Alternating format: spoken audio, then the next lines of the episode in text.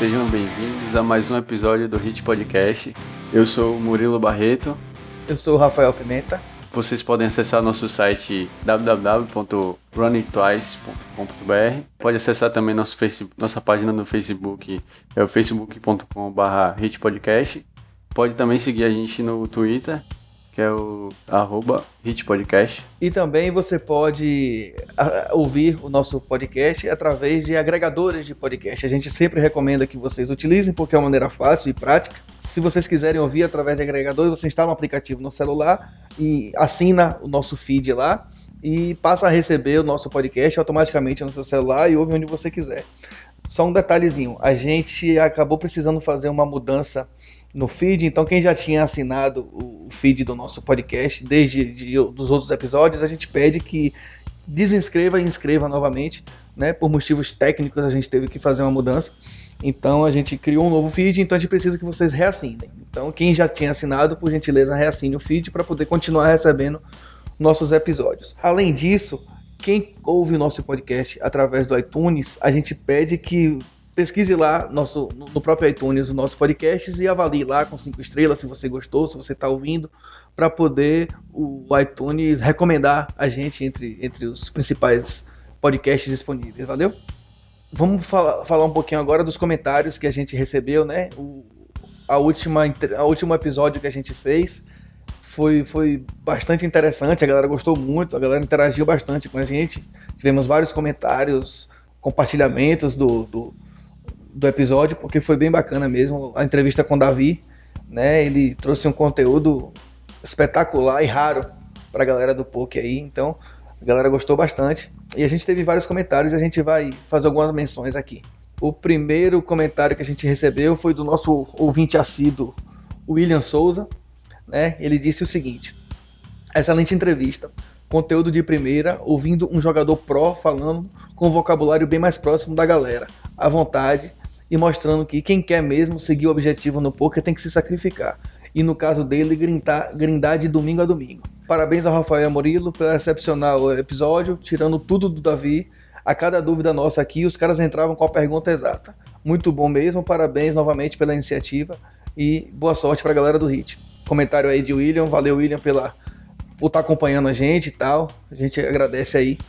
Continue ouvindo, continue comentando. Outra, outra menção interessante aqui foi que a gente, a gente acabou fazendo uma referência no último podcast a uma jogadora né, a Laura Sintra, e ela ouviu o podcast, ela gostou muito, ela compartilhou e tal, ela recomendou o podcast pra, pra galera dela que segue ela, então a gente agradece, que bom que ela gostou, né, do nosso episódio e, e compartilhou com a galera, a gente agradece e, e valeu mesmo. Outra coisa interessante que aconteceu no último episódio foi que um dos nossos ouvintes é, entrou em contato com a gente, a gente acabou passando para ele o contato de Davi, né? Ele queria se informar sobre o coach de Davi, né? Então, que bom, né? Que o podcast tá, tá fazendo esse tipo de contato, acontecendo esse tipo de, de coisa aí, a gente, a gente fica né? muito satisfeito.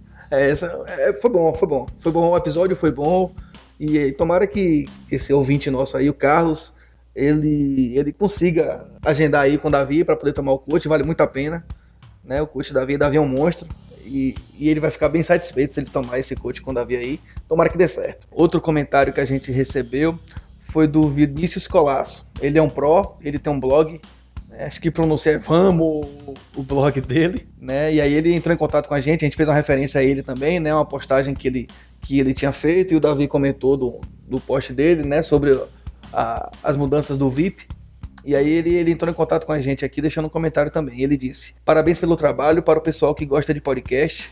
Falta bastante conteúdo em português sobre poker. Muito bacana ter mais um canal aí. Espero que continue esse trabalho. A gente agradece aí ao Vinícius. Inclusive, hoje a gente olhando aqui, o Vinícius cravou o, o The Big 55. Deixa eu conferir aqui se é isso mesmo.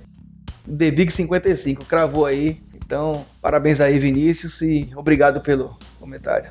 Outro comentário que a gente recebeu aqui foi do Paulo Macarinelli pelo Twitter, ele deu os parabéns a gente. Né? O Igor Leão também nos mandou um comentário no, no site. Né? A gente agradece ao Igor e ao Paulo. E também o pessoal do, do clube de Petrolina, a PTH, que compartilhou nosso artigo, nosso podcast no site deles. A gente também agradece a todo mundo aí pelo, pelo, pelos comentários, pelo contato, pelo feedback. Né? É importante pra gente receber esse feedback e ver que a galera tá gostando, né? A galera tá sugerindo as pautas e tal. E é muito bom pra gente ter esse retorno de vocês. Uma coisa legal, muito bom para esse podcast de hoje, esse episódio de hoje, é que, como é uma coisa, vai ser um podcast para quem tá começando, a gente também resolveu fazer uma promoção para essa galera que tá começando. Então, no finalzinho do, do episódio, a gente vai explicar direito como é que vai ser essa promoção. Então, fiquem bem atentos. Exato, ouçam o podcast até o fim, né? O episódio até o finalzinho para poder saber como é que vai ser a promoção. Quem sabe aí você ganhar nosso prêmio disponível hoje.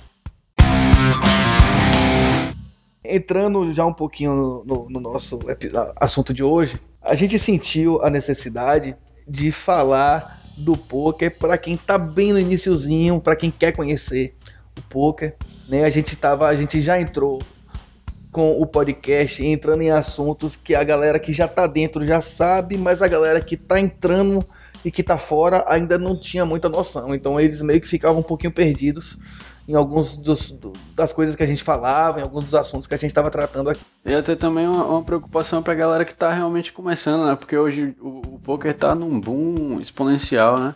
Principalmente no Brasil. E é como comentaram lá no, no nosso site, no, que não tem muito conteúdo em português. Então a gente está tentando trazer esse tipo de conteúdo para a galera.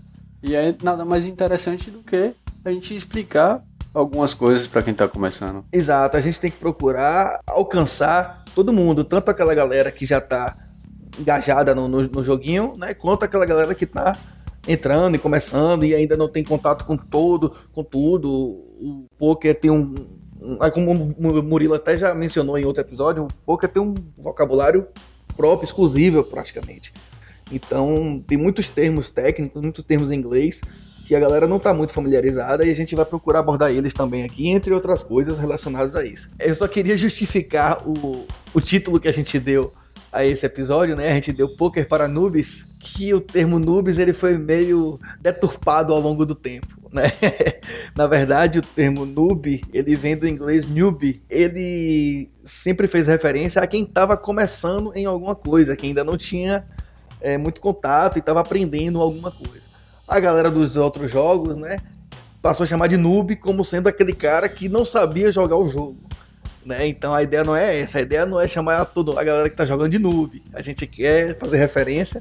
Na verdade passou a ser tipo um xingamento, né, man? Exato, você é noob, você não sabe jogar. Então a galera deturpou o termo. É, exato. Não era só um termo técnico, não era uma parada que tava é, Era uma ofensa. Exatamente, era Passou a ser uma ofensa a parada. Pois é, então a gente achou melhor dar uma justificada no termo, porque a ideia é que a gente está trazendo o jogo para quem realmente está começando, para os iniciantes no jogo e tal, e para quem ainda não conhece, passar a conhecer um pouquinho. A ideia também desse episódio é que ele sirva de guia para quem está começando. Então, se você tem lá aquele amigo que não sabe nada do jogo e que quer conhecer o jogo de alguma forma e você às vezes não está com saco, não está com tempo para poder explicar tudo a ele. E falar assim, olha, ouve esse podcast aqui que ele vai lhe dizer tudo. Então a ideia é que esse, é, esse episódio ele seja uma referência para quem está começando. Né? Então se você tem aquele, aquele amigo lá que tá lhe perguntando um bocado e tal, pronto, achou a solução. Pegue esse episódio e mande para ele, para ele ouvir e ficar familiarizado com tudo. Valeu?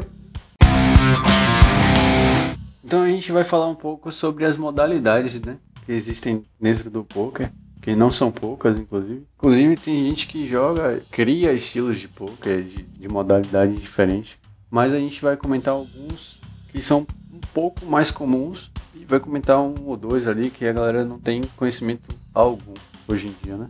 Porque tá tão acostumado a ver o, o Texas Hold'em, por exemplo. É, exato. É o mais famoso hoje em dia, que é aquele de duas cartas, que você recebe duas cartas e abre cinco cartas comunitárias e aí você tem que formar uma mão de cinco cartas no final. Uma combinação de jogo dentro desse, dessas sete cartas totais, né? Que são as suas duas, mais as cinco da mesa. Você tem que formar uma mão de cinco. E aí no final, de acordo com o ranking lá né, dos jogos possíveis, saber quem é o vencedor. De uma forma bem similar, a gente tem o Omaha. Uma simples diferença é que o Omar você recebe quatro cartas ao invés de duas. Porém, no Texas Hold'em você recebe duas, mas você pode utilizar uma. Você pode utilizar as duas. Você pode não utilizar nenhuma, você pode utilizar as cinco cartas da mesa. Exatamente, você pode usar cinco, mas aí também já é. você não tá usando nada. É, não, que seja, mas você pode, né? No Omar você é obrigado a utilizar duas cartas. Exato. Você, você recebe quatro, mas você tem que usar quatro. Ou tem que usar duas. Você não pode usar uma. Você não pode usar três nem quatro. Você tem que usar duas cartas. É, assim como o Omar, a gente tem um Conchevel, que é uma outra modalidade de poker, mas que também é muito similar ao Texas e o Omaha. Só que o Conchevel, é, ele, você recebe cinco cartas no início e o flop já vem com uma carta aberta. Então você já, já começa o pré-flop, né? Com cinco cartas na mão, vendo uma na mesa esperando abrir mais quatro. Então, é, é, assim, a gente não vai aprofundar muito nos jogos, mas a gente está dando só uma explicada de, de leve como é que eles funcionam, né? É, a ideia é listar as modalidades mais, mais, mais jogadas, digamos assim, né? E dar uma ideia em geral de como cada modalidade dessa funciona, para que você tenha o conhecimento de que existem outros jogos além do Texas Hold'em, né? A gente ouve muito falando, eu jogo poker, eu jogo poker, fazendo referência ao Texas Hold'em. Mas o Texas Hold'em não é o único é simplesmente a modalidade mais jogada hoje. Mas é, não é a única forma de jogar poker. Existem outras formas de jogar poker e a ideia é fazer essa listagem aqui. Dentro, dentro dessa linha também de Texas, Hold'em, Omaha e Conchevel, que são muito similares da, da forma de jogar, a gente também tem o Irish Poker, que você começa com três cartas e no flop, quando abre o flop, na hora que você faz a sua ação, você descarta uma carta e, e continua o turn river com duas a gente pode perceber que são bem parecidas as formas de jogar, né? Entre o Texas, Omaha, com Chevelle, Irish. Então é, é bem legal, assim, tipo, dá pra você se divertir bastante com outras modalidades do poker, né? A gente tem também aquele, o, o Five Card Draw, né? Que é o famosão poker fechado, que a gente até comentou no primeiro episódio da gente, inclusive. que é o poker dos coroa. Exato né? Que você joga com cinco cartas, recebe as cinco cartas e à medida que as streets vão passando, você vai trocando, né? Você vai, vai trocando suas cartas com outras cartas do monte até tentar formar um, o melhor jogo possível. Sim, então a gente também tem o 2 e 7 single draw, que você recebe cinco cartas. Você também pode trocar as cartas, assim como o 5 card draw. A diferença é que o 2 a 7 single draw, você tem que formar a pior mão possível. É. É, a ideia é você não fazer jogo, você conseguir trocar as cartas para não fazer jogo, entendeu? Quem tiver o menor jogo ganha. A menor combinação possível do jogo, a, a combinação mais fraca, assim, em ranking, tipo assim, se você for comparar com o Texas Hold'em, por exemplo, é, seria, no caso, a pior combinação possível da mão. Que você faria, tipo, é o 2, 3, 4, 5, 7. Que você não e forma sete. uma sequência. É, exato. Você não forma uma sequência, não forma você não nada. Você nada. faz você uma não formou mão... um par, você não formou sequência, você não formou flush, você não formou nada. A ideia é você fazer o pior jogo possível. O pior jogo possível, no caso do 2-7 single draw, é 2, 3, 4, 5, 7 né? E aí, baseado nisso, você vai tentando trocar suas cartas para que você forme o pior jogo possível. É uma modalidade bem interessante também de jogar. É, e hoje em dia tem um, tem um jogo que também tá bem famosão, assim, que é o poker chinês, né? Que o, o poker chinês, você, você recebe... Você não tem rodada de apostas, mas você tem rodada de receber cartas. E aí você tem que fazer combinações de jogo dentro de 13 cartas em três linhas diferentes. Que aí você tem a linha de baixo com cinco cartas, você tem a linha do meio com cinco cartas também, e a de cima com três. Essas as regras desses jogos, aí a gente pode, a gente vai postar aqui os links de regra de cada um no, no nosso site, vocês podem dar uma olhada depois e ver certinho, estudar um pouco se quiser, né? Porque Claro, cada jogo tem um, um, estilo diferente, cada jogo tem. Sempre você vai se encontrar de uma forma nele. É, estratégias diferentes para jogar é, cada exato, um. Exato, e achar, e achar, sei lá, sua diversão, né? Porque o mais importante no poker é a gente encontrar diversão e, e, gostar do que tá fazendo. É, e muitas vezes você percebe que você joga melhor um, um, um estilo de jogo do que outro, né?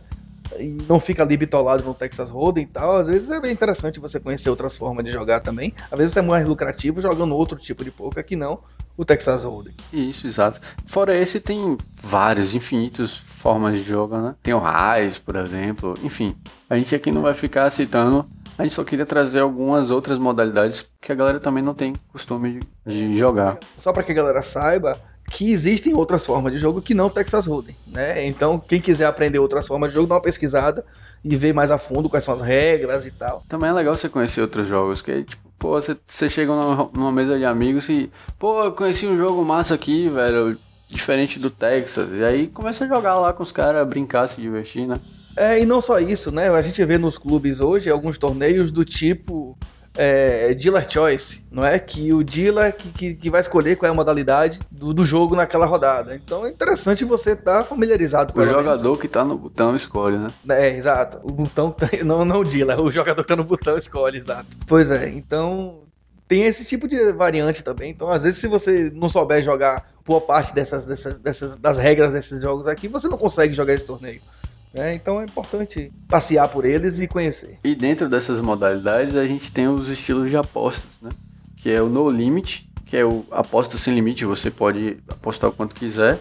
Você tem o limit, que você tem um, um valor estabelecido para cada street. E você tem o pot limit, que é ele vai fazer a aposta de acordo com quanto tem no pote. Exato. E esses são sub, esses subtipos se aplicam a qualquer modalidade. Então, uma coisa é diferente da outra. O tipo de poker é uma coisa, a modalidade do poker é outra. Essa variação que Murilo citou agora, ela pode ser utilizada em praticamente todos esses, esses é, exceto o poker chinês, né, que não tem rodada de aposta. É, o poker chinês, ele é baseado em pontuações, né, na verdade. É, exato. É, além dessas modalidades, a gente tem também a, a, as variações na forma de jogar o jogo, né? A gente tem é, o cash game, né, que você entra com um valor lá e você está apostando aquele valor efetivamente, né, em dinheiro. Suas fichas custam exatamente o quanto você pagou por elas, né? O quanto você comprou, exato. Tipo, se você resolveu entrar com 10 reais, você tem 10 reais em ficha. Tipo assim, você não vai entrar com 100 reais de ficha se você pagou 10, né? e uma coisa interessante também é que o blind nunca sobe. O blind vai ser sempre, vai ser sempre aquele. Você vai estar sempre jogando. Se você sentou numa mesa de 50 centavos, um real, ela vai ser sempre esse valor até você até resolver levantar. Uma outra, uma outra varia, variação na forma de jogar são os MTTs, né? Que são os torneios, né? Que são... são torneios maiores com horário para começar, né? E que você chega lá antes do horário começar e se inscreve e, e ele vai ter um tempo lá de inscrição. E independente de quantas pessoas se inscrevam, vai ter lá, vai estar lá disponível para poder jogar o MTT. Então essa é uma, é uma variação também do jogo. Que, ao contrário do, do City Go, né? Que o City Go ele espera chegar a uma certa quantidade de pessoas. Por exemplo, você joga o City Goal de 9 pessoas. Você tem que esperar chegar a 9 pessoas, formar essa mesa de 9 pessoas e começa a jogar. O MTT ele não espera, ele não espera juntar uma quantidade de pessoas. Ele espera dar o horário dele. Deu o horário dele, ele vai começar e se você não estiver lá, ele não vai te esperar. é, ainda tem outro detalhe, né? MTT, às vezes você tem ribai, você tem Adeon, e, e City Goal em geral não tem. É, o City Goal, são poucos City Goals que tem Ribai, Adion, essas coisas assim, né? Mas é muito mais comum dentro do torneio, do, dos, é, dos MTTs, né? A gente tem, tem também hoje, hoje não, né? Já tem um tempo, na verdade, que é o Spin Goal, que também tem outros, outros sites que chamam de Twist Poker, é, mas, que tão, mas que são basicamente a mesma estrutura, que é, são sempre três pessoas na mesa, o, o valor da premiação é sorteado. Ou seja, você, na hora que você senta lá, você pagou um dólar para sentar na mesa de spin você não sabe quanto é que você vai ganhar. É pelo menos o dobro, mas você não sabe quanto é que você vai ganhar. Ele vai, vai sortear lá, ele tem uma porcentagem de, de vezes que você vai ganhar dois, uma porcentagem de vezes que você vai ganhar mil. Aí, aí vai de cada site, vai de cada lugar. É. No final do ano passado, a brasileira ganhou dois brasileiros, uma brasileira e um cara ganharam um milhão jogando o sitting goal, o, o spin goal de 5 dólares e o outro, não me lembro, o Bahia. Foi de... Mas uma delas ganhou no, de 5 dólares. E a outra foi no de 100 dólares, exato. Foi 100 dólares. Foi de 100 dólares, né? E aí vai da, da promoção de cada site, né? Como é que eles trabalham isso. É, e uma outra, forma, uma outra forma também, é, dentro delas, na verdade, que você pode...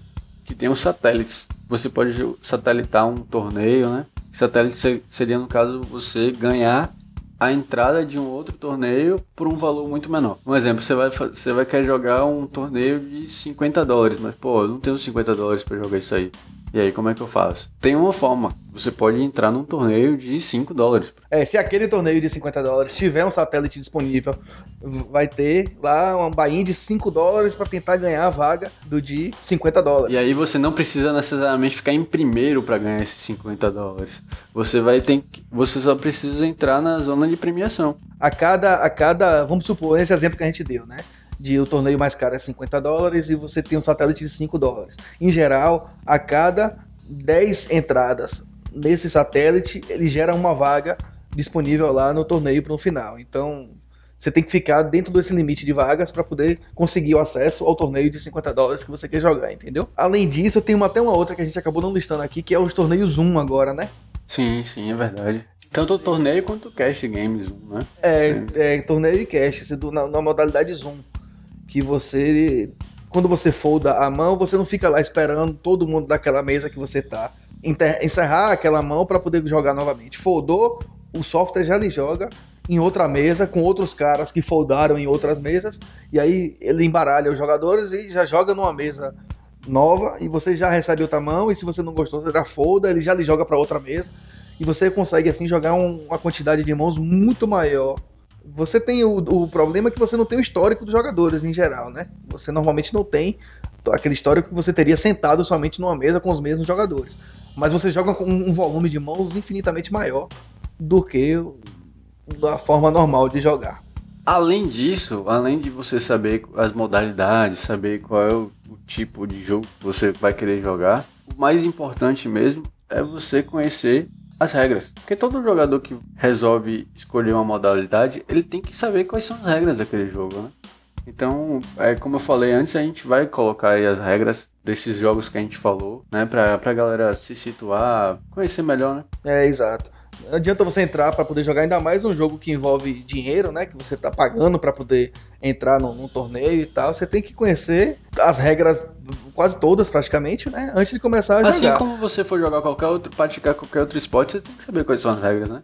Tipo assim, pô, você joga futebol, você tem que saber o que é o impedimento, por exemplo. É uma regra do jogo. Então a gente tem que saber as regras do jogo que a gente joga. Ainda mais, ainda mais que os softwares hoje lhe dão a possibilidade de jogar com dinheiro fictício. Né? Você tem ficha fictícia lá, então você não tá, você aprendendo ainda? Vai jogar com fictício para poder conhecer as regras primeiro. Depois que você aprender, que você se familiarizar com todas elas, aí você vai jogar a Vera. É a maneira de você praticar e aprender sem precisar gastar. Sem tomar porrada nem perder dinheiro para isso, né? melhor de tudo, né? Você aprende é, melhor. sem gastar nada. É, é, fica a dica aí, vai no dinheiro fictício primeiro, depois você vai a Vera. Um outro, um outro ponto que a gente separou para falar aqui para a galera que está começando, esse é um ponto bem extenso que a gente vai colocou aqui. A gente listou uma, uma quantidade de termos técnicos do poker gigante para poder explicar a galera aí o que, que é cada coisa dessa. A gente vê a galera se batendo ainda, a galera ainda não sabe como escrever, não sabe o que, que é exatamente cada coisa dessa. Então a gente listou uma série de termos técnicos do poker que fatalmente a gente vai esquecer de várias delas porque são muitas mas assim, a gente abordou uma quantidade bastante significativa aqui para poder explicar aqui para todo mundo. O poker, o poker ele basicamente tem um vocabulário próprio, né? A gente tem várias palavras, assim, são comuns e tal, mas são muito mais utilizadas para o poker. Algumas inclusive são criadas para o poker, né? Basicamente. Exato. Começando pelo mais simples de todos, que é o buy-in, que é o valor que você paga para entrar seja no, no City Go, torneio, sei lá, cash game, é o buy-in. Então é o valor que você tem que pagar para sentar naquela mesa, para você entrar naquele torneio. Dentro dos torneios e alguns City Goals, como o Rafa também já tinha comentado, a gente tem o rebuy. Como é que é o rebuy? O rebuy é você é, chega a uma certa quantidade é, mínima de fichas que é pré-estabelecida e aí você pode fazer a recompra. É, ou se você cair, né? Se você perder tudo. Ou se você perder tudo, é. Porque na verdade você passar é, descer desse mínimo, né? Que ele, que ele fala. Às vezes, tipo assim, um exemplo, você começa com 3 mil de ficha num torneio. E aí você fica com 2.999. Você tá com menos do que ele indica ali que você pode fazer o rebuy. Então você pode ir lá e fazer o rebuy. Uma outra coisa bem comum também dentro desses torneios de rebuy é o Adeon, que é aquele que é quando dá um intervalo ali que é para você fazer um acréscimo de fichas. Ou seja, chegou no, sei lá, no décimo nível de blind, ele dá, o torneio ele dá uma brecada, né? Ele pausa ali E aí, é, jogadores que queiram fazer um acréscimo, eles podem pagar um, um valor X e acrescentar um outro valor de fichas né, no seu stack. Um outro termo que não é utilizado para a internet, mas é utilizado no, nos jogos live, que é alternate. Alternate funciona o seguinte: às vezes tem lá cinco mesas na casa de poker e aí todas as mesas estão lotadas. Até o intervalo, o alternate é aquele cara que vai ficar esperando alguém cair. o cara vai ficar torcendo para alguém cair para ele poder entrar na, no torneio, né? Você entra numa fila, uma fila em paralelo, separada, né? Vamos supor, tem lá 50 mesas, 50 vagas e chegaram 55. Esses cinco excedentes, na ordem que chegaram e que fizeram a inscrição, vão estar lá na lista e aí, de acordo com qual forem caindo as pessoas do torneio, essa fila de cinco pessoas vai entrando no lugar deles, entendeu? Porque a casa não tem espaço para poder colocar todas aquelas, aquelas pessoas que chegaram, né? É, a gente listou também aqui outros temas relacionados às streets. O que são streets? Streets são fases de aposta no, no jogo.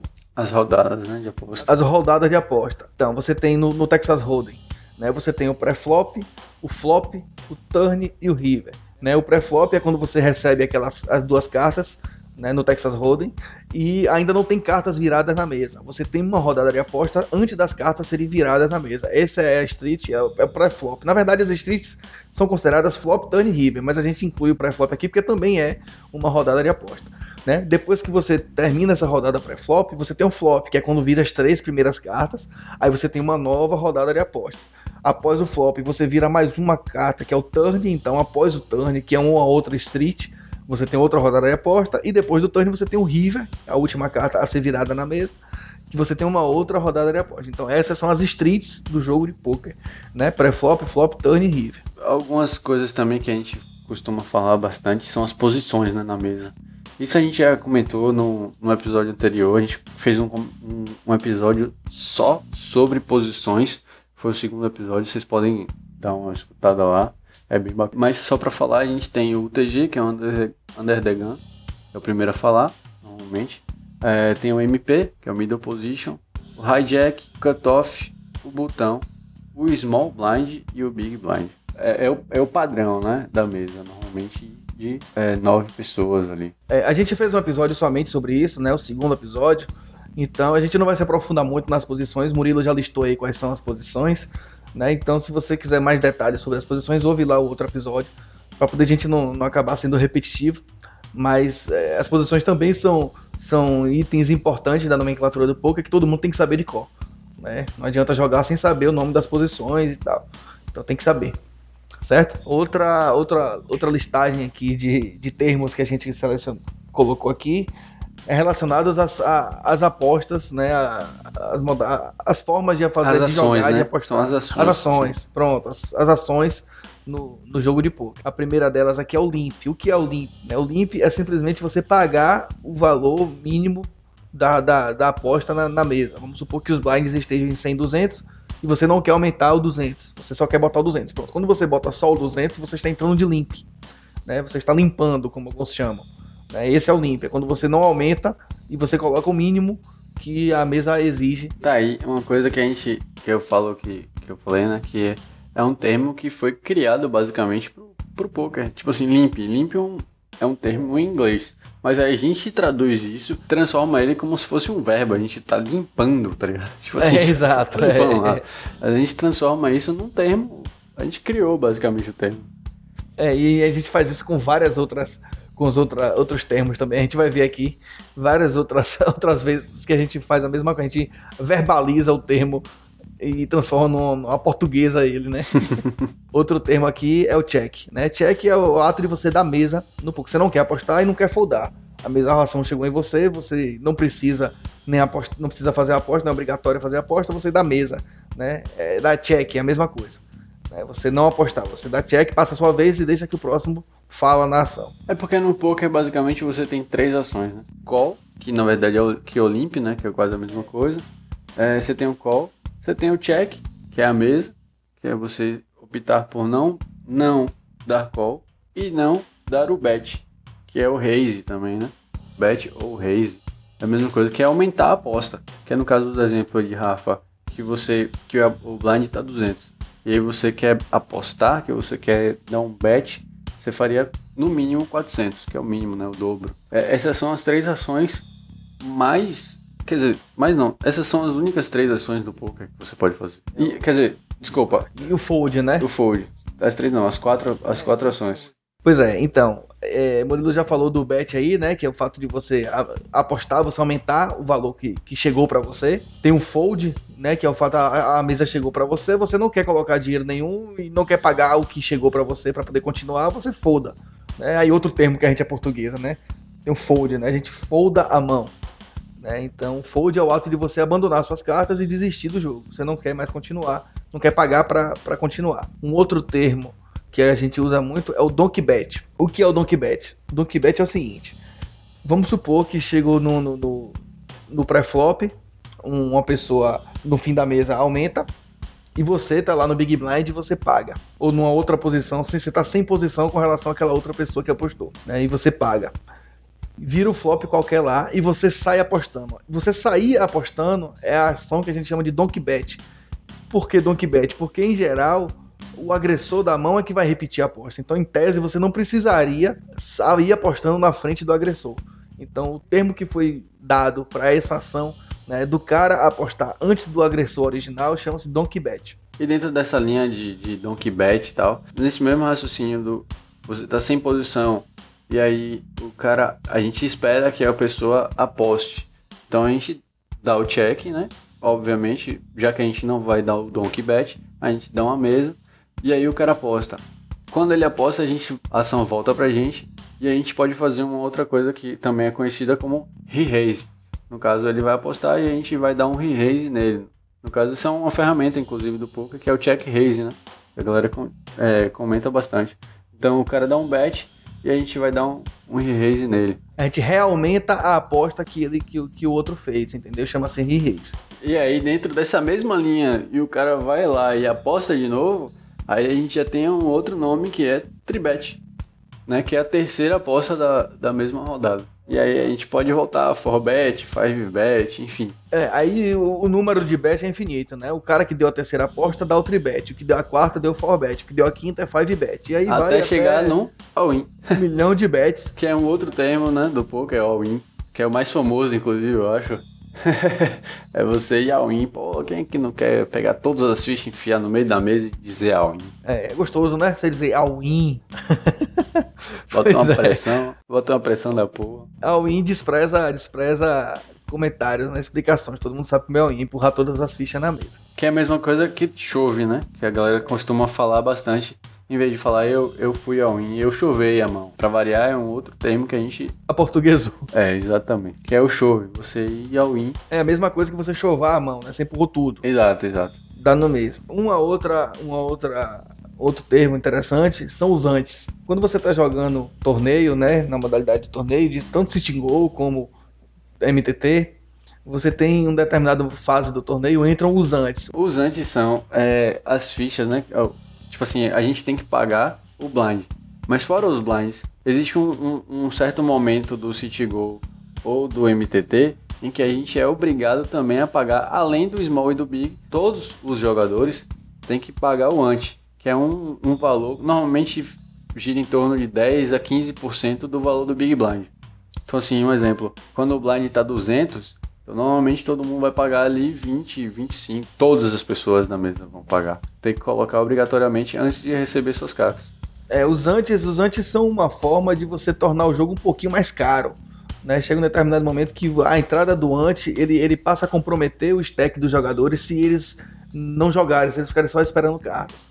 Então os antes são uma fase importante do torneio em que o, os valores dos potes aumentam bastante né? e que o cara acaba sendo obrigado a se movimentar para poder é, puxar os potes, senão os antes acabam comendo o stack dele, além dos, do, blind, do Big Blind e do Small Blind, né? Além dos antes, existe um outro termo bastante usado no poker, que, que, é a questão do size bet. O size bet nada mais é do que o tamanho da sua aposta em relação ao pote que já está na mesa. Se você tem lá, vamos supor que, que o pote tenha 100 fichas, mil fichas. Então eu vou fazer um size de 60% do pote.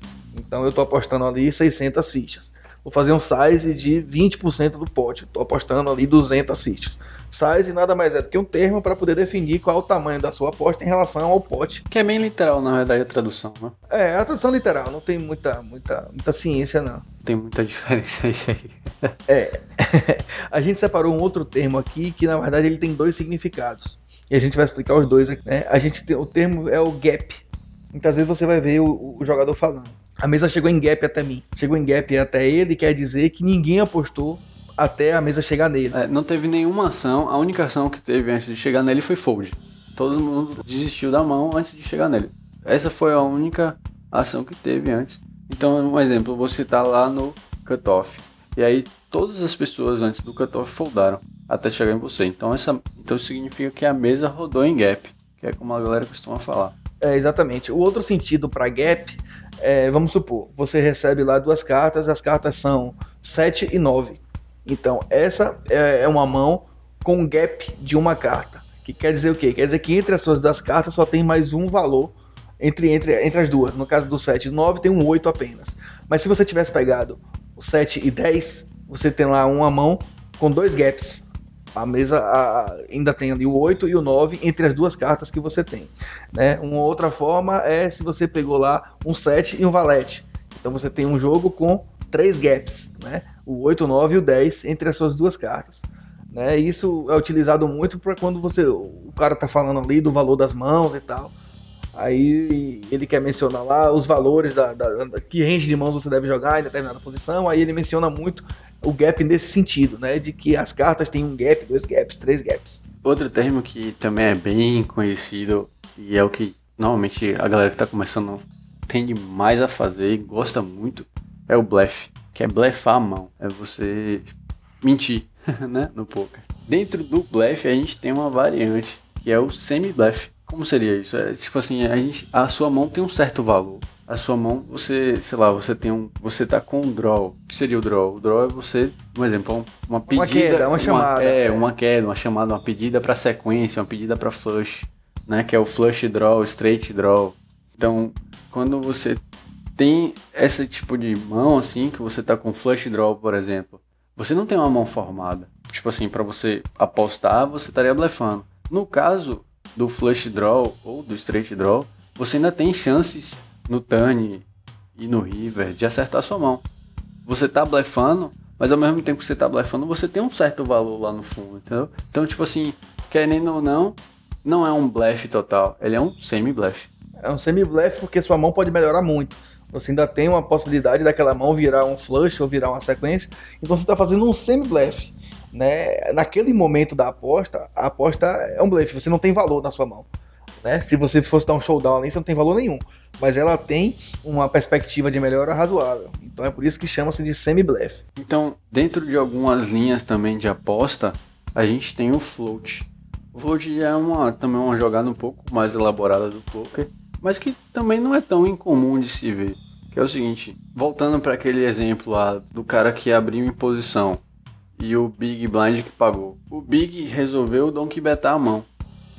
Você não tem nem valor nenhum. Mas como você sabe que o cara tá donkey betando ali muita coisa errada, você só faz pagar da sua posição ali. Você tem posição contra ele, então você consegue ver as ações dele. E aí você resolve pagar a mão. E aí você percebe que no turn ele dá mesa, ele, ele ele dá a entender que ele desistiu da mão. E aí você vai e aposta. Isso significa que você está floatando ele, né? A gente traduz isso e diz que você aplicou um float. Você deu um call, você deu um call no flop e apostou no turn. Assim como também você pode fazer isso do turn para o river, né? Você pode pagar no turn e o cara deu mesa no, no river para você e aí você foi lá e apostou. É, de uma outra maneira, é, para poder tentar deixar de maneira clara na, de quem tá que não conhece o termo, o float é a, é a ação de você pagar numa street anterior com a intenção de, de levar o pote no street posterior sem valor. Você não tem valor necessariamente na sua mão, você paga apenas porque você sabe que né, você espera que aquela pessoa que está apostando ela não tenha um valor suficiente para se manter na mão nas streets seguintes.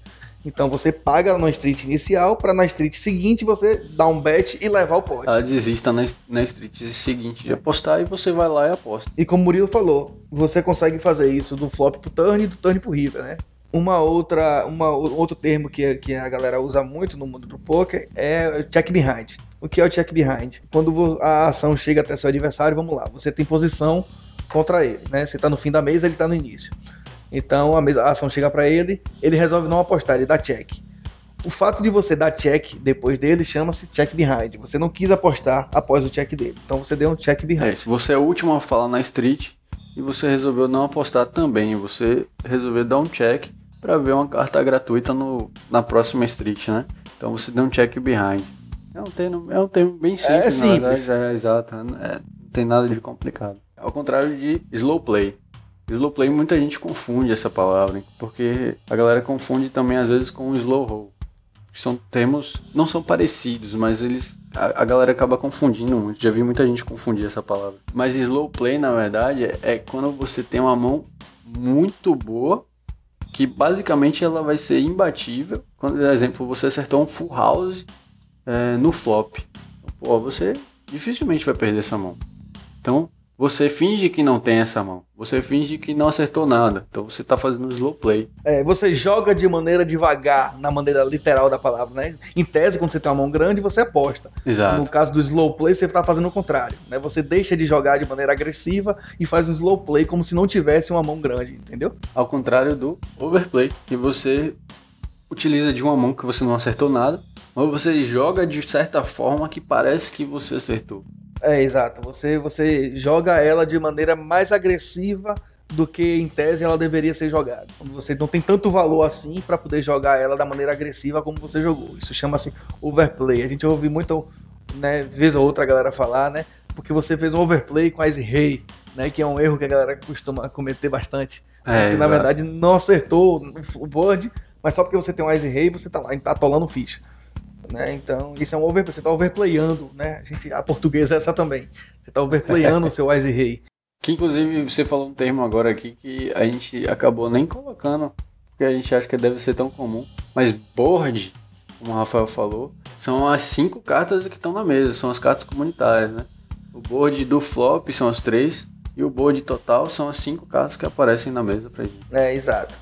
E como eu falei, o slow né? Como eu tava comentando antes, o slow roll. Slow roll é a ação mais abominável do mundo do poker. As pessoas odeiam esse, esse tipo de jogada. Que normalmente é quando alguém vai ao in contra você, você sabe que tem a melhor mão possível, que sua mão é imbatível, mas ainda assim você fica fazendo, como a galera chama de. Fica fazendo, charminho. É, charminho. Fica fazendo Hollywood, né? Fica atuando ali, pensando, fingindo que não tem. Sem necessidade. O problema todo é esse. É, é, simplesmente você poderia pagar logo e ver o. Exato. Que vai acontecer. Você não precisa estar ali fazendo cena. Fazer essa ceninha, esse slow roll, as, as pessoas abominam. É, é, diferente, é diferente de, por exemplo, você ter um, receber um par de reais, você tá sem posição, e aí você para, você pensa. É diferente, porque você tá jogando primeiro, você não sabe o que, é que vem depois. Né? Então você tá ali atuando para que o cara confunda é, a, o que, que você tem, né? Porque ele não, não tem a leitura já da sua tem mão. outras ações. Você ainda vai ter mais ações na mão, né? Tipo assim, você ainda vai ter mais aposta e tudo mais. Mas quando você não tem nenhuma outra forma de aposta, né? Aí trata-se de um slow roll. Exato. Que não faça isso. É, não faça slow roll, pelo amor de Deus, porque os deuses do poker punem o slow roll. né? Você vai procurar aí no, no YouTube, procura aí slow roll que você vai ver os deuses do poker punindo os louvor aí a torta é direito. Outros termos que a gente utiliza muito aqui são os monstros. Quando você diz que alguém pegou um monstro. Alguém pegou um monstro é quando alguém tem uma mão gigante. Né? Alguém for, tem um par de ás, um par de rei. Alguém trincou um ás no flop. Alguém fez uma sequência no flop. Então ele tem um monstro na mão. Que na verdade o monstro ele é para especificar que você acertou um ranking de mão muito alto, né? Tipo assim, você não acertou só é, um no ranking você tá lá no, no topo. Do... É, você não acertou só um par, né? Você fez uma trinca, você fez um full house, então você tem um monstro. Pô, é muito bom. O monstro, nesse caso, não é um termo ruim. É, exato. Você tem um monstro, tem uma mão grande. Outro termo que a galera utiliza muito são os Broadways, né? Quando você diz que você tem Broadways na mão. Broadways é quando você tem duas, duas figuras na mão, né? As figuras do baralho. É, na verdade, na verdade são as cartas. É, de 10 acima. É, é, eu já vi, eu já vi categorização de 10 acima, eu já vi gente falando que os brothers são. Não, as brothers são de 10 acima. Porque são, é, porque são as cartas, na verdade, que você pode fazer a sequência máxima, né? Você pode, se você tiver um 10 valete, por exemplo, você pode fazer a sequência de 10 a Ice. Então você tem as brothers ali. É, exato. Então quando você tem duas. A pessoa pega duas cartas dessa, ela tem brothers na mão. Outro termo que você vai ouvir muito jogando poker são os suited connectors né? São os conectores naipados. Né? São duas cartas coladas e do mesmo naipe. Né? Por exemplo, você pega um 6 e 7 de espada, você pega um 9 e 10 de ouro, né? um valete dama de copas. Então todas essas cartas são conectores naipados, né? em inglês, suited connectors. Né? São, são mãos com boa equidade para poder ver flops e para formar mãos grandes, né? que a galera gosta muito de jogar. Além dos suited connectors, a gente tem os kickers. O que são kickers? Kickers é quando você tem, você e seu adversário acertam, por exemplo, um top pair, bater um as lá ele tem um as e você também. Mas a outra carta é que vai definir quem foi quem é que tem a melhor mão, quem é que tá levando o pote. Então, essa outra carta é o kicker, né? É a carta que vai ser o diferencial da mão. Quando vocês dois têm uma carta alta e a segunda carta mais baixa, é que vai definir quem é que tem a mão melhor no, no final daquela, daquela jogada ali. E pra galera que já tá acostumada a jogar online, a gente tem o HUD, que são, na verdade, é o Heads Up Display a tradução, né? Do, é uma sigla que acho que muita gente não sabe nem o que significa, mas na verdade é um termo que é utilizado para você ver as estatísticas do seu, do seu oponente. A gente tem algumas opções como Poker Tracker, Hold'em Manager, tem o Givaro hoje em dia. E esse HUD ele exige que você tenha hand histories, né? Que tenha ali o histórico de mãos que você já tenha jogado, seja lá de torneio, de City Gold, de cash game, e com base nisso ele vai puxar as suas estatísticas. É, praticamente todo software de, de poker online ele tem a opção lá de você é, ativar o salvamento dos hand histories, né, da, do histórico das suas mãos. E aí, à medida que você vai jogando, a ferramenta vai salvando esse histórico e essa outra ferramenta, que é o HUD, ela vai coletando as informações desses hand histories para poder lhe dar novas informações durante o jogo. Né? Ela vai lhe dizer é, o percentual de mãos que aquele cara está jogando, o percentual de vezes que ele dá um tribet, né, o percentual de vezes que ele folda em determinada situação, enfim, tem uma série de estatísticas, de dados que o HUD Lead oferece em função das informações coletadas nos hand histories, certo? É outros termos que a gente tem aqui, bem comuns também, né, que são, o primeiro deles é o showdown. O que é o showdown? Quando você chega no River, né? Não só no River. É, o mais comum, na verdade, é quando você vai no River, né? Que é quando você tem que mostrar sua mão. Quando você é obrigado, quando você é obrigado a mostrar sua mão, você faz, você faz, aplica o showdown, né? É, exato. No momento em que, por exemplo, vamos supor que as duas pessoas deem all-in no flop, no pré-flop. Ali já vai ter um showdown, porque não tem mais aposta para ocorrer depois daquela ação, então você já dá o showdown pré-flop. Muitas vezes você dá o showdown no flop, quando os dois vão all-in quando um dos dois tá all-in, o outro não pode mais apostar. Aí você é o momento de você mostrar as cartas. Mostrar as cartas significa dar o showdown na mão, né? Você vai mostrar a, a sua mão na mesa, o que, que você tem para esperar as outras streets acontecerem e tal. Ou se não tiver street, se for no River, para ver quem é que vai levar aquele pote. Um outro termo que a gente tem é o stack. Stack é a referência que a gente faz à quantidade de fichas que o jogador tem. Né? Então, meu stack estava em 5 mil fichas, meu stack estava em 900 fichas. Ou também você pode contar em quantidade de blinds, né? Tipo assim, eu tenho um stack de 30 blinds, 30 BBs. 30 big blinds, exato. Né? A forma de contar o stack pode variar. Porque o estilo de jogo também varia de acordo com o stack, né? né? Então, stack nada mais é do que a referência à quantidade de fichas que você tem. Aí o formato dessa referência é que varia, né? Se é em Big Blinds, se é em feijãozinho, se é em, em ficha, em dinheiro, né? Enfim. É, exato. É a referência ao tamanho do stack. E os termos que é, os jogadores de poker mais detestam ouvir, cooler e bad beat. Que são bem parecidos, né? Tipo assim, na verdade um cooler não é uma, não é uma bad beat. Um cooler, na verdade, é um exemplo. Você vai ao in com um par de valetes. E aí Logo em, isso pré-flop, você vai ao in pré-flop com um par de valete no botão. E aí um dos, dos dois blinds tem um par de rei, um par de ais, sei lá. Isso aí é um cooler, porque pô, você tá indo ao in com uma mão que é muito boa, mas ao mesmo tempo você não tem como saber que é que tem lá do outro lado, né? O que é que os outros dois blinds vão ter. Mas aí esses dois, eles têm uma mão melhor ainda que a sua. Isso aí a gente chama de cooler. É, de maneira geral, o cooler é uma jogada em que você não tem escapatória. Né? Vamos supor que você no flop acerte um flush com o rei e o seu adversário acerta um flush com ice. Exato, também. Você quase nunca vai, vai largar Você tem seu uma mão flush que é com rei. muito, muito boa, mas ao mesmo tempo o outro cara lá tem uma mão melhor ainda. Ele consegue ter uma mão muito, tipo assim, seria improvável e tal, né? De ele ter, mas ele tem essa mão melhor ainda que a sua. É, isso é um que você caiu num cooler, você caiu numa situação em que você não tem como fugir, paciência. é, exato. Não, é- não é que você não tem como, mas que ela é muito difícil de você. Ela é muito difícil de você fugir, exato. Ao contrário da Bad Beat. A Bad Beat você realmente não tem como fugir. Porque aí já é uma coisa que. é, já não é uma coisa que você não, não pode controlar o que vai bater lá, né? Tipo assim, um exemplo do flush que você falou. A- a- já tá composta a mesa. Você acertou um flush de rei. Você só tá perdendo pra um flush de ás. Então assim, você ainda tem escapatória, né? Em tese, você ainda pode foldar a mão. Mas um exemplo, você vai ao win e os dois estão, é, sei lá, você acertou um par de rei, você acertou, sei lá, você entrou com rei e dama, por exemplo. Você acertou o rei e duas cartas baixas bateram lá no flop. E aí um cara com rei e valete entrou na mão e os dois vão ao win. A bad beat seria, no caso, bater um valete no turn ou no river e o cara ganhar a mão. né? Você tava ganhando a mão no flop, ele tinha uma chance muito improvável de ganhar no turn ou river. Então essa é a bad beat, né? É, a bad beat, ela é uma situação em que você é amplamente favorito, mas você perde a mão, mesmo sendo amplamente favorito.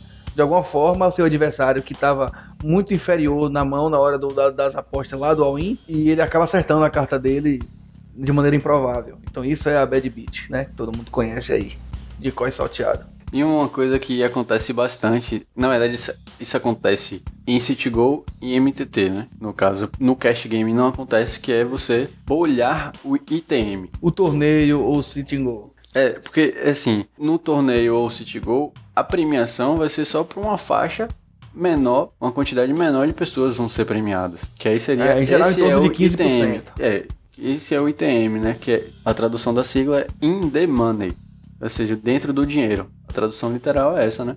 Então assim, quando você chega ali ITM, você está sendo premiado já. Quando você cai exatamente, exatamente não, quando você cai muito próximo daquela premiação, você é conhecido como o bolha do ITM ou o bolha da FT. Que a FT a gente chama que é o final table, né? Que é a mesa final, que são aqueles últimos jogadores ali que já estão para uma zona de premiação muito alta, né? Ao contrário do É, que vai pra, u- pra última mesa do torneio. A última mesa do torneio é FT. A final table, a última mesa. É, seja aquela mesa, se for um torneio Six Max, por exemplo, que tem seis pessoas por mesa, a FT é formada com seis pessoas. Se for full ring, com nove ou com dez, então a FT vai formar com nove ou com dez últimos jogadores. É, a única que não, a única que não forma exatamente é a de Formex, né? São quatro pessoas. A FT é formada com cinco. E aí o bolha, você ser o bolha, é você cair logo antes da zona de premiação. A galera fala assim, pô, bolhei o torneio tal, bolhei o sitting goal tal. É Porque ele chegou bem próximo da premiação, mas não conseguiu entrar na zona de premiação. Porque normalmente esse cara ele era o short stack, né? Ele tinha um stack, que é a quantidade de ficha, muito pequena, muito curta. Que normalmente entra ali 10 big blinds, a galera já chama de Ou short então ele, stack. ele tinha um stack razoável, mas caiu num cooler. Pode ser também, mencionou exato, antes, uma bad né? beat Aí e tal. às vezes tomou uma bad, exato. Então pode acontecer também. A gente tem os, os big stacks, né? Ao contrário do short, obviamente, né? Big stack é quando você tem um stack muito grande, que provavelmente você passa a ser o chip leader, que é o cara que tem a maior quantidade de fichas dentro do torneio ou do City Go. É, o chip leader é o cara que detém a maior quantidade de fichas. Quando você diz, eu sou o CL do torneio, eu sou o chip leader do torneio, eu sou a pessoa que tem mais fichas no torneio. Uma coisa que acontece no, no live, que não acontece no, obviamente no online, que não tem necessidade, mas no live a gente tem uma coisa chamada de chip race, que é quando as fichas elas têm um valor. No live a gente tem um valor fixo para as fichas e elas têm que ir subindo e vai mudando. Então, algum momento aquelas fichas perdem valor. Um exemplo, as fichas de 25 ou 50, chega um momento que elas não servem mais para nada. E aí normalmente para reduzir também a quantidade de ficha dentro da mesa, aí é feito o chip race. Então essas fichas elas são removidas do torneio, são trocadas por com fichas por valores maiores, né? para poder diminuir a quantidade de ficha dentro do, da mesa. Só para dar um exemplo, vamos supor, você está jogando um torneio, está lá na fase intermediária ou final, e os antes, que a gente mencionou antes, já estão em 500. Quando os antes estão em 500, é, significa que você não tem um, um valor menor que 500 para apostar na mesa. O menor valor que você vai botar de uma única vez vai ser o 500, que é o antes, que você é obrigado a botar. Então as fichas de 100, se elas ainda existirem na mesa, elas perdem a necessidade de existirem. Então você troca lá, cada 5 fichas de 100 que você tem, você troca por uma ficha de 500. E aí você diminui a quantidade de ficha que tem na mesa e mantém o mesmo valor do stack que você tem. É só para eliminar aquela ficha que perdeu seu valor durante o torneio. Necessidade, imagina você tá jogando, o blind tá 10 mil, 20 mil, com antes de, sei lá, com antes de 2 mil. E aí você tá com ficha de 25 ainda. Não tem necessidade, né? E chega em algum determinado momento do torneio que essas fichas elas vão sendo removidas do, da mesa. É, outro termo que a gente ouve bastante aí, a gente até já mencionou aqui, é o heads up. Heads up é o, é o termo que a gente utiliza para é, representar a mão que é uma pessoa contra outra pessoa, um contra um. Né? Em geral, o heads up é aquela situação final do, do torneio, né? quando você só tem duas pessoas no torneio para decidir quem vai cravar o torneio, quem vai ganhar o torneio, você está em heads up. Mas o heads up não é somente essa situação. Né? Quando você tem uma situação de um contra um, em qualquer momento do torneio, você pode chamar aquela situação de heads up também. Eu estava em heads up com aquela pessoa naquele momento. A gente já comentou várias vezes desse mesmo exemplo, que é cutoff subiu e o Big Blind pagou. E aí só foram vocês dois pro flop. Então vocês foram em heads up pro flop. Pro flop, exato. Associado a, a, a esse heads up, você tem outros termos que representam outras quantidades de pessoas na mão. Por exemplo, você tem o three-handed, né? Quando você só tem as três últimas pessoas do torneio, você está num three-handed. Ou quando você está numa ação que só envolvam três pessoas, você jogou aquela mão em three-handed. Né? Três pessoas estão envolvidas naquela e mão. E aí a gente vai seguindo, né? Four-handed, five-handed, five-handed, six-handed, enfim. Até chegar no, no limite máximo lá. Então, é só para representar a quantidade de pessoas envolvidas na, na ação ou na mão ou naquele momento do torneio. Aí você utiliza esse termo.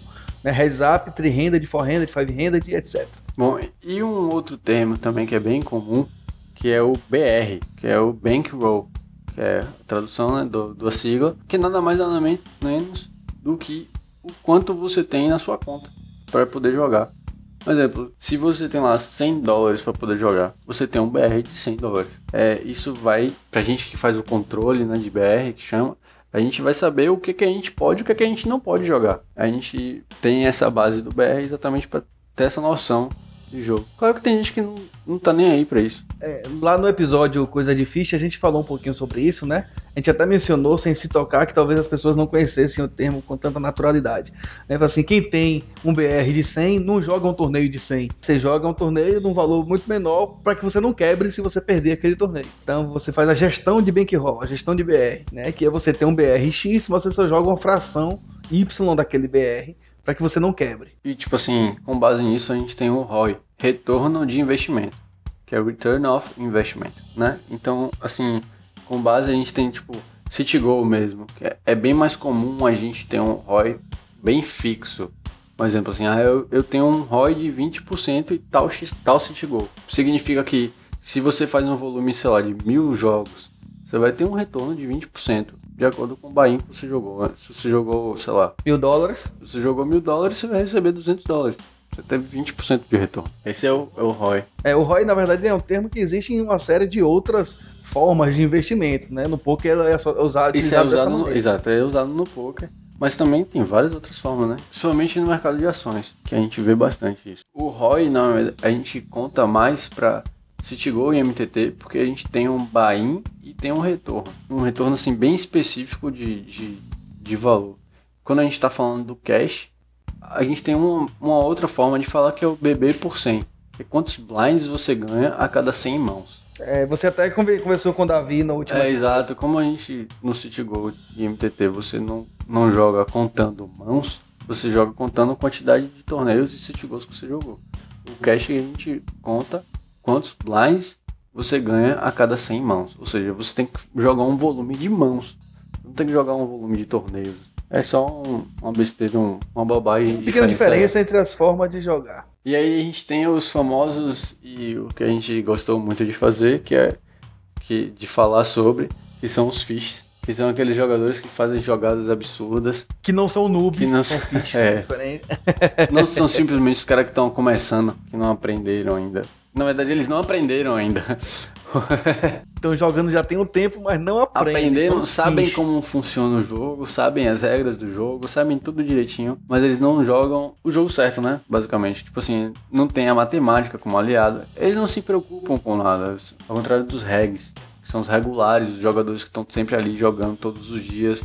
Na Estudando. maioria das vezes, é, na maioria das vezes estão estudando, estão procurando aprimorar seu jogo. Porque tem vários tem vários caras que são regulares, mas que são regulares por serem, por jogar todos os dias. É verdade, mesmo. porque jogam todos os dias, é, É, o verdade. regular, na verdade, é o cara que tá sempre jogando.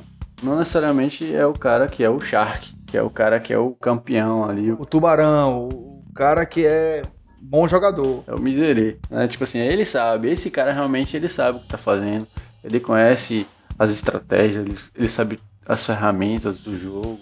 Ele tá sempre antenado, ele tá sempre estudando. Como nosso amigo da visão lá, que é um reg e é um shark. Um outro termo que a gente dá para jogadores, que é o estilo de jogo dele. Se o cara é tight ou neat, né? Que é o cara que joga um, um range de mãos bem pequeno. E normalmente quando ele entra na mão, ele tem uma mão forte, né? Ele joga poucas mãos e mãos fortes. É o cara que é o tight. Que aí a gente tem o tight aggressive, que é o cara que tá lá, ele joga poucas mãos, mas quando ele joga ele é agressivo, ele tá sempre apostando. A gente tem um cara que é tight, mas que é passivo, ele joga poucas mãos, mas quando ele joga ele não tá muito apostando, ele só faz pagar e tal. Às vezes nem com as AIS o cara aposta, né? Que normalmente é muito difícil você ver alguém não apostar com um par de AIS. Além desses dois, além desse, desse estilo de jogo, a gente tem o jogador Luzi. O Luzi, ele é completamente solto, ele tá jogando ali com qualquer mão, ele joga com um range de mãos muito aberto. Então assim, tipo, o cara tá jogando com várias vários tipos de cartas diferentes, várias combinações. E aí a mesma coisa, a gente tem o Luzi Aggressive e a gente tem o Luzi Passive. E aí quando o cara joga com vários tipos de mão, ele sabe que algumas mãos têm equidades, né? A equidade nada mais nada menos do que a porcentagem de vezes que aquela mão vai acertar alguma coisa, É, na verdade, a equidade é, é- é- Muitas vezes o jogador diz assim: eu- essa mão é uma mão que tem equidade. É uma mão que tem uma boa perspectiva de acertar um valor, de, de- melhorar, de fazer melhorar a mão. É uma mão com boa equidade. O outro termo que a gente costuma falar bastante, né? Que principalmente as pessoas que querem, que estão estudando, que, que querem melhorar o jogo, é o coach, que inclusive a gente recomendou do nosso amigo lá, Davi. Mas o coach nada mais nada menos do que um, a tradução significa técnico. Então é o cara que tá ali pra te dar dicas, lhe orientar, é, ver o que é que você tá precisando melhorar no seu jogo. Então esse cara é o Hoje, hoje existe um verdadeiro mercado de coach no, no poker, né? Você tem muitos jogadores profissionais aí que eles dão coach de vários valores e de vários tipos, né? Tem coach para cash game, tem coach para MTT, coach para sitting goal. Tem uma série de, de formas de coach. Não só no poker também, né? Mas em, em vários mercados você tem coachers diferentes. No poker pegou muito, né?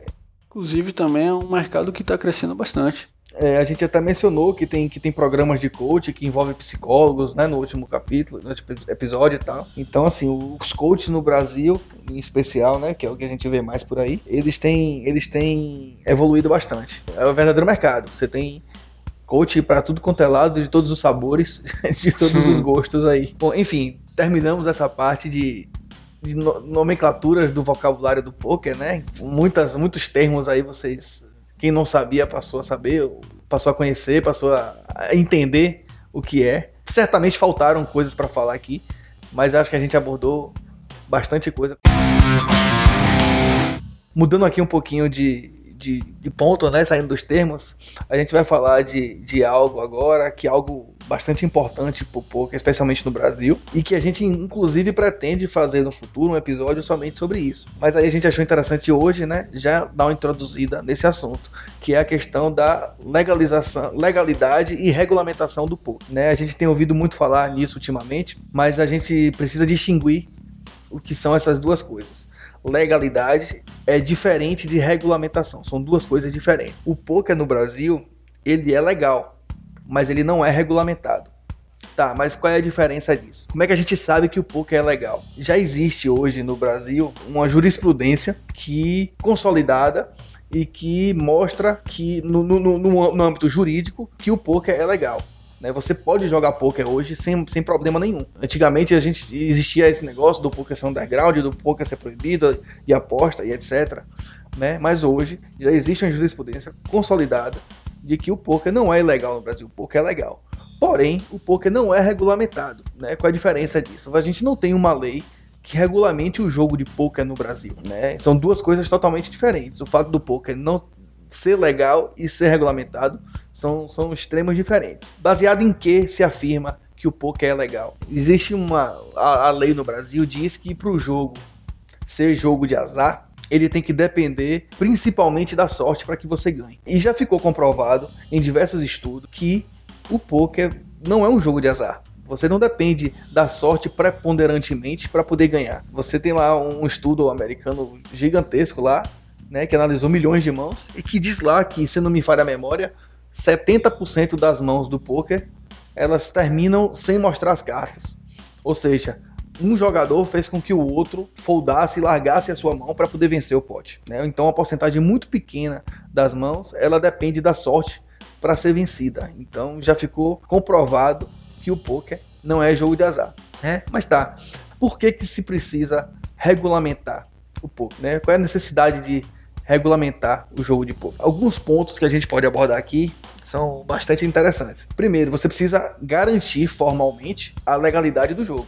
Né? Não é porque existe uma jurisprudência que você vai ficar se apegando somente a isso. A gente é, é, é bastante interessante que exista uma lei, né, algo formal no ordenamento jurídico que garanta a legalidade do jogo e não só baseado em decisões judiciais, né, que é o que a gente tem hoje. Então, assim, a regulamentação corre atrás disso também, de você ter um embasamento legal para poder jogar o poker sem maiores problemas. E para que também não, não acabe tendo um problema, como já aconteceu algumas vezes, de chegar a polícia em casa de poker para poder é, fechar. Infelizmente, isso é, isso ainda acontece, isso acontece, isso ainda acontece, né? Mas a, essa regulamentação ela serve exatamente para que esse tipo de coisa não aconteça mais, né? Para que a gente fique seguro, tipo assim, pô, pô, você fica inseguro, pô, aquela casa de poker da minha cidade foi bateu uma polícia lá e prendeu todo mundo. Beleza que não, não deu em nada no final das contas, mas Pô, só. Até não dar em nada, é, já se manchou exatamente. a imagem, já. já só daqui já que você explica que focinho de né? porco não é tomada mesmo. É, já era. Né? Então, assim, por que, que, que esse tipo de coisa ainda acontece? Porque não existe uma lei que regulamente o poker, né? Apesar dela judicialmente estar tá lá provada e comprovada, mas assim, o delegado lá, ele não tem a obrigação de conhecer todas as decisões judiciais do Brasil, né? Então, muitas vezes ele desconhece a, aquele jogo, ele, ele, por um equívoco, ele enquadra o poker num jogo de azar e ele vai lá dar uma batida e, e faz a, a besteira lá, né? Então, uma lei que venha para formalizar isso é, impede, evita, na verdade, que esse tipo de coisa aconteça. A partir do momento que a gente tiver uma lei sobre poker né, que, que, que liste o poker como algo legal, como algo é, um negócio como o outro, é, esse tipo de coisa deixa de acontecer certamente. Um outro, um outro ponto interessante do porquê regulamentar o jogo de poker é o seguinte: a gente está vendo aí um movimento do governo no sentido de buscar formas novas taxas, né, de... de arrecadação, né, criar a lei de jogos, né, está se trabalhando aí no, nos bastidores para que a lei de, de jogos do Brasil saia do papel e seja, deixe de ser um projeto de lei e vire uma lei de fato, né? E existe o risco, claro, de que o poker vá nessa demandada aí. Só que assim, o poker ele não pode ser tratado como os outros jogos, como roleta, como blackjack e etc. O poker é um jogo diferente, né? É um jogo que tem outras características, né? Diferentes desses outros jogos de cassino. Então assim, é, o fato de haver essa movimentação nesse momento para a regulamentação é para que também não acabe, o, o poker não acabe sendo enquadrado de maneira equivocada junto com as outras, os outros jogos e seja tratado exatamente da forma que outros jogos, né? Então, uma das ideias de regulamentar o poker é essa. Uma outra, uma, uma, uma, um terceiro ponto do porquê regulamentar é o seguinte: se o poker ele acabar sendo enquadrado como os outros jogos, ele fatalmente vai ser taxado como os outros jogos. Hoje, por exemplo, a Mega Sena, ela é taxada em mais de 50%. E assim, taxar o poker em mais de 50% é praticamente inviabilizar o jogo da galera que é profissional e etc. Né? Então, assim, a Confederação Brasileira de Poker de Texas Hold'em está muito preocupada com isso né? e não quer que o poker seja tratado de maneira igual aos outros jogos, né? inclusive na questão da taxação. Né? É claro que com a regulamentação a taxação deve acontecer, mas deve, tem que acontecer de maneira justa, de maneira que não inviabilize né, os torneios, os eventos, os, o jogo do, dos profissionais de poker hoje e tal. Por isso que o Ministério do Esporte está junto, né, mim? Porque, além de tudo, o poker ele é hoje considerado um esporte da mente, né? Assim, Exato. Então, então, assim, não é só a Confederação Brasileira de, de Texas Hold'em que está tentando buscar isso, mas é, é ele, são eles juntamente com o Ministério do Esporte. A gente vê que é uma coisa que está embasada, só que tem uma, uma parada muito mais importante por trás para tentar fazer essa regulamentação. É. Não é simplesmente regulamentar também, né?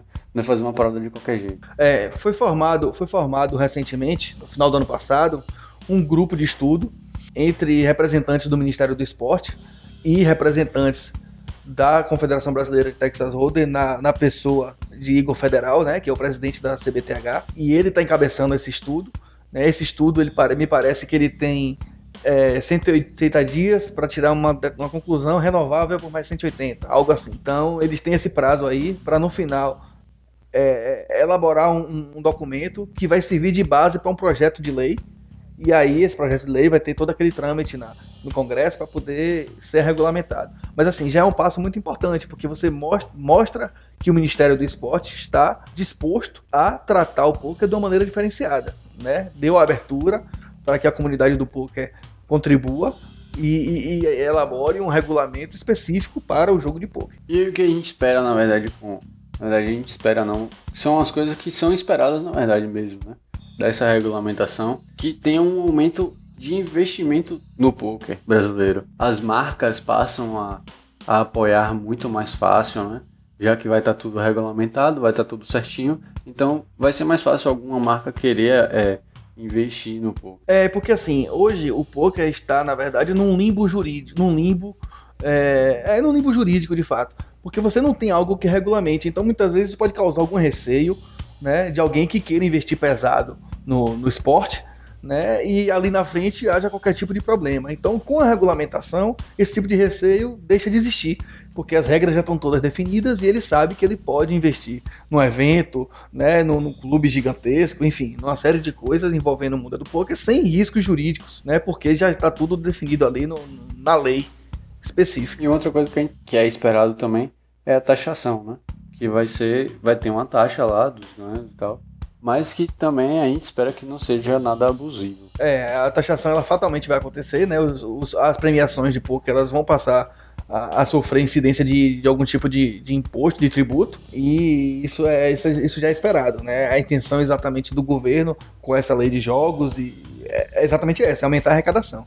Isso com o poker também vai acontecer. O que se espera é que essa taxação não seja absurda, né? Que ela não, não, não torne o jogo inviável. É, inviável. Você tem mais alguma consideração aí, Murilo, a fazer? Tenho não. é, eu acho que a gente abordou, abordou legal todos os, os pontos do, do poker para quem tá começando, para quem tá iniciando na, na área, né? Claro que, se for, né? Pô, tem tanto termo técnico nesse jogo que é quase que impossível a gente botar tudo num podcast só. A gente já passou de uma hora aqui falando. Eu acredito que a gente. E ainda fala... falta coisa é, para falar. Faltaria muita coisa pra gente falar. Né? Esse jogo tem muita coisa pra gente conversar. é, a ideia, na verdade, é trazer um panorama geral do que é o poker para quem tá começando.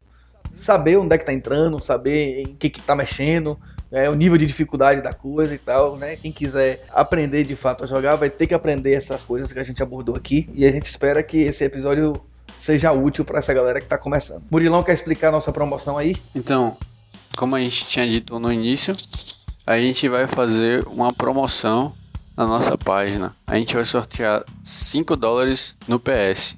Obviamente, como é um, um podcast, um episódio voltado para quem está começando, nada mais justo do que dar umas doletas para a galera começar a jogar, Exato. né? Então, a gente quer que a gente precisa que vocês compartilhem esse a postagem deste episódio na nossa página do Face. A gente quer também que vocês coloquem a frase, né? Eu vou cravar a promoção do Hit Podcast com o hashtag Paga Nós Hit. Paga Nós Hit, é. a gente vai colocar lá para vocês, se vocês quiserem copiar, né? Copiar e colar. Então copia, curte, curte a postagem, é, compartilha com a frase e aí você já está participando. Pronto, então os pré-requisitos para a promoção é esse. Você vai ter que curtir a nossa página no, no Facebook, né? Que é facebook.com.br hitpodcast. Compartilhar a postagem deste episódio com a frase, né? Na, na, na sua linha do tempo lá. Eu vou cravar a promoção do Hit Podcast com a hashtag PagaNósHit. Lembrando, claro, que o compartilhamento de vocês tem que ser público para todo mundo ver obviamente, né? E tem que ter a frase, tem que ter as duas coisas, tanto o compartilhamento como a frase. Não basta colocar um só. No próximo, no próximo episódio a gente vai dizer quem foi o, o ganhador da promoção e vai entrar em contato com ele. Exato, a gente vai fazer o sorteio e entrar em contato para que a pessoa diga o seu usuário do PokerStars para que a gente faça o depósito lá na, na sua conta, valeu? Lembrar também da galera acessar lá a nossa página né, do Facebook, facebook.com.br hitpodcast, seguir a gente no Twitter arroba hitpodcast e, e acessar nossa página www.runitwice.com.br. Lembrar de novo também que vocês podem acessar nossa página de artigos lá na, no nosso site. Tem vários artigos bacanas que a gente tá, tá postando aí. Basicamente, semanalmente a gente tá fazendo isso agora. E compartilhe o podcast com, com seus amigos, né? Nas suas redes sociais, no WhatsApp, no seu grupo. Seus grupos de poker aí, jogue duro aí. Ajuda a divulgar o podcast pra galera.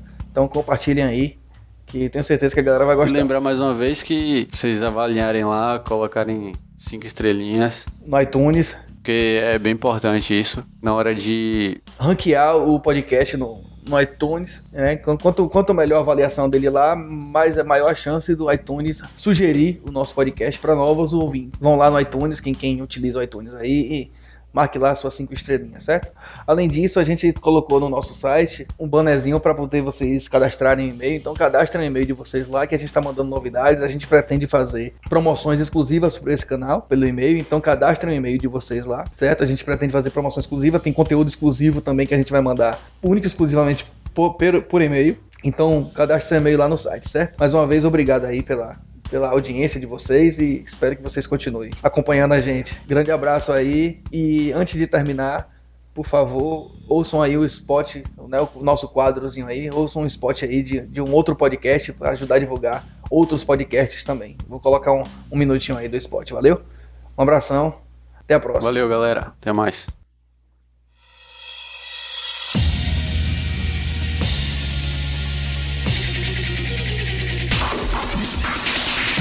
Olá, amigos do Run It Twice. Aqui é Rodrigo Bamondes do Confiante. No Confiante falamos de assuntos relacionados ao empreendedorismo, empreendedorismo social, economia, educação e tecnologia, tudo voltado para você empreender. Ficou curioso? Pois anote aí, é www.confiante com TI no final de tecnologia da informação com.br. Estarei te aguardando logo após você terminar o seu ótimo episódio do Run It Twice. Um grande abraço!